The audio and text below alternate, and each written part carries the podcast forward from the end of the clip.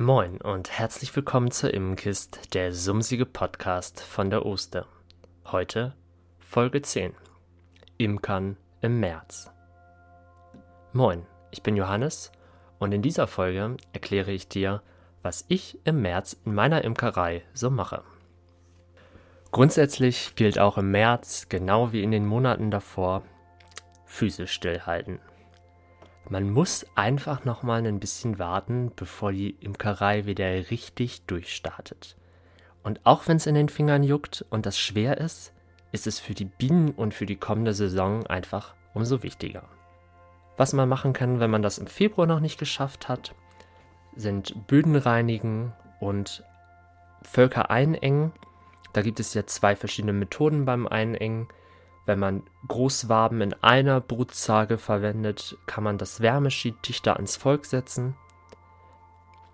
Oder wenn man zwei Brutraumzagen verwendet, kann man die Bienenvölker auf eine Zage einengen. Diese beiden Möglichkeiten gibt es. Die mache ich, wenn wir zwei, drei Tage hintereinander 15 Grad hatten. So, so ungefähr. Das ist meistens Mitte Februar der Fall, manchmal aber nicht, manchmal haben wir einen richtig kalten Februar und keinen einzigen warmen Tag, dann findet das Ganze erst im März statt. Ich würde das allerdings niemals überstürzen, also wenn ich als Imker das Gefühl habe, okay, es ist noch nicht der richtige Zeitpunkt dafür gekommen, dann würde ich das nicht machen. Das ist immer besser, als irgendwas zu machen, wo man sich unsicher ist, was dann vielleicht doch zum falschen Zeitpunkt passiert ist. Dieses Jahr ist das im Februar kein Problem. Wir haben jetzt heute den vierten Tag in Folge mit 15 Grad. Perfekt. Also die Bienen sind richtig in Frühlingsstimmung.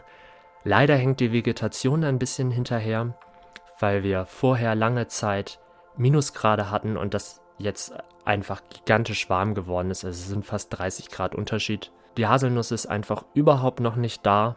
Gerade so eben die ersten zwei, drei jetzt ein paar Krokusse und ein paar Winterlinge, aber ansonsten ist die Natur einfach noch nicht so weit, dass man von einem super Trachtangebot an Pollen und Nektar sprechen kann. Egal wie das Wetter ist, muss man natürlich aber den Futterstand der Völker am Auge behalten, die Völker vielleicht leicht anheben. Wenn man das Gefühl hat, okay, das Futter könnte eventuell nicht reichen, schon bei diesem Gedanken könnte, muss man handeln. Dafür gibt es zwei Möglichkeiten.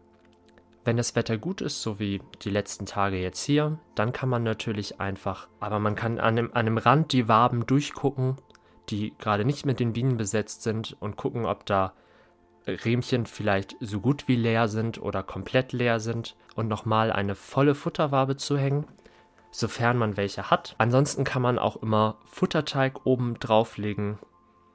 Ich mache das immer so, also meine Kästen haben einen Innendeckel, das ist so ein eine Sperrholzplatte mit vier Leisten außenrum und innen drin ist die Isolierung. Diese Isolierung kann man aber auch ganz einfach rausnehmen. Und dann lasse ich einen Deckel so zur Wärmeisolierung und unten drunter nehme ich einen ohne Isolierung verkehrt rum. Und das sind dann, keine Ahnung, 2 cm, 3 cm Luft. Und da passt wunderbar Futterteig drunter. Der Futterteig ist ja in so einer Plastikfolie abgepackt. Da, da schneidet ich dann ein Loch rein, irgendwie drei mal sieben Zentimeter oder so, sodass die Bienen gut Möglichkeit haben, ranzukommen. Das Loch wird so geschnitten, dass es auch direkt über dem Sitz der Bienen ist. Weite Strecken können die einfach nicht zurücklegen, gerade wenn es wieder kälter wird. Deswegen ist möglichst dicht am Brutnest wichtig. Wenn ich das Gefühl habe, das Volk ist ein bisschen leicht, ich kann aber gar nicht so viele Futterwaben hinzuhängen, vielleicht nur ein oder zwei, dann mache ich immer beides, also Futterwaben hinzuhängen und Futterteig obendrauf. Da fühle ich mich einfach ein bisschen sicherer mit. Allerdings ist das eine Entscheidung, die immer individuell für jedes Volk getroffen werden muss. Im Podcast für den Januar, da hatte ich ja schon erzählt, dass ich nach Möglichkeit Bienenstände, die ich neu ins Auge gefasst habe, ein Jahr lang immer besuche. Und jetzt im Frühling ist auch so eine wichtige Zeit. Also wenn ich jetzt hier bei mir feststelle, okay, Hasel, Krokus, Winterlinge sind da, aber es könnte auch durchaus, wenn es möglich wäre, noch mehr sein. Also es gibt ja noch deutlich mehr Frühblüher, die bei diesen Temperaturen eigentlich normalerweise da sind. Jedenfalls, wenn der, der Temperaturwechsel nicht so krass ist. Da würde ich jetzt einfach mal losfahren und die Bienenstände, die ich so ins Auge gefasst habe, nochmal abklappern und gucken, ob Hasel auf jeden Fall vorhanden ist, ob vielleicht andere Frühblüher am Blühen sind. Und das würde ich äh, jetzt einmal machen, aber ich würde es halt auch das ganze Jahr über in so einem zwei, drei Wochen Rhythmus, je nachdem, wie die Vegetation ist. Also im Hochsommer da alle zwei Wochen hinfahren, lohnt sich natürlich nicht. Aber jetzt gerade im Frühling, wo es auf die Tracht wirklich ankommt, dass die Bienen sich gut entwickeln können, da würde ich einfach hinfahren und mal schauen, wie es da sich so entwickelt hat. Denn nichts ist schlimmer als einen Bienenstandort, der im Frühling nichts bringt. Denn ich finde, wenn man keinen guten Frühlingsstandort hat, also einen guten Vorfrühlingsstandort, sag ich mal, also vor der Frühtracht, dann bringt eine gute Frühtracht auch überhaupt nichts, weil die Völker in der Frühtracht sich erstmal aufbauen müssen. Deshalb lieber einen Standort suchen, der wirklich top ist. Wo wir gerade bei den Frühtrachtstellplätzen waren, Kontakt zu den Besitzern der Frühtrachtstellplätze würde ich Anfang März ungefähr einmal aufnehmen. Einmal kurz sagen, wie viele Völker es durch den Winter geschafft haben, fragen, wie es bei denen ausschaut, ob irgendwas passiert ist über Winter, was man bedenken sollte.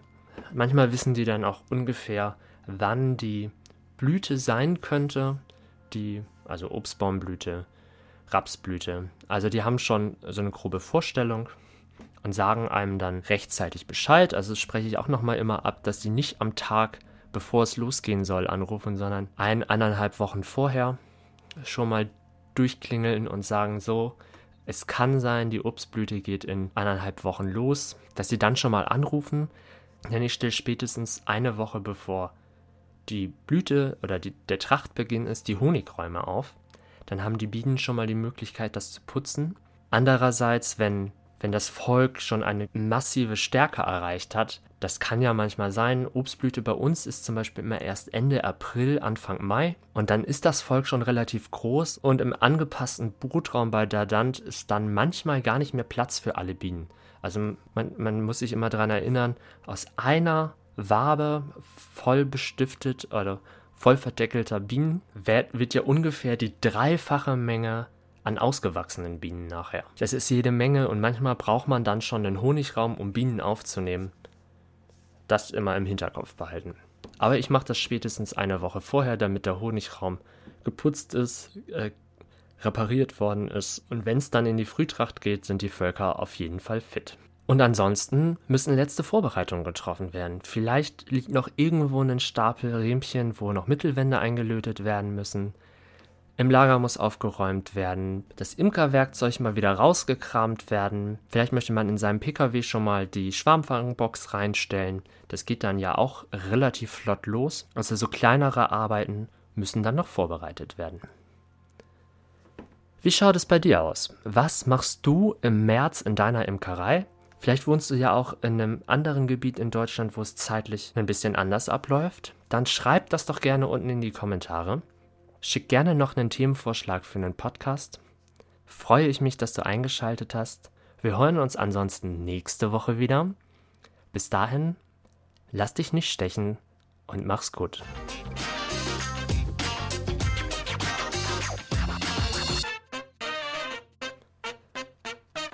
Das war die Immenkist, der sumsige Podcast von der Oster.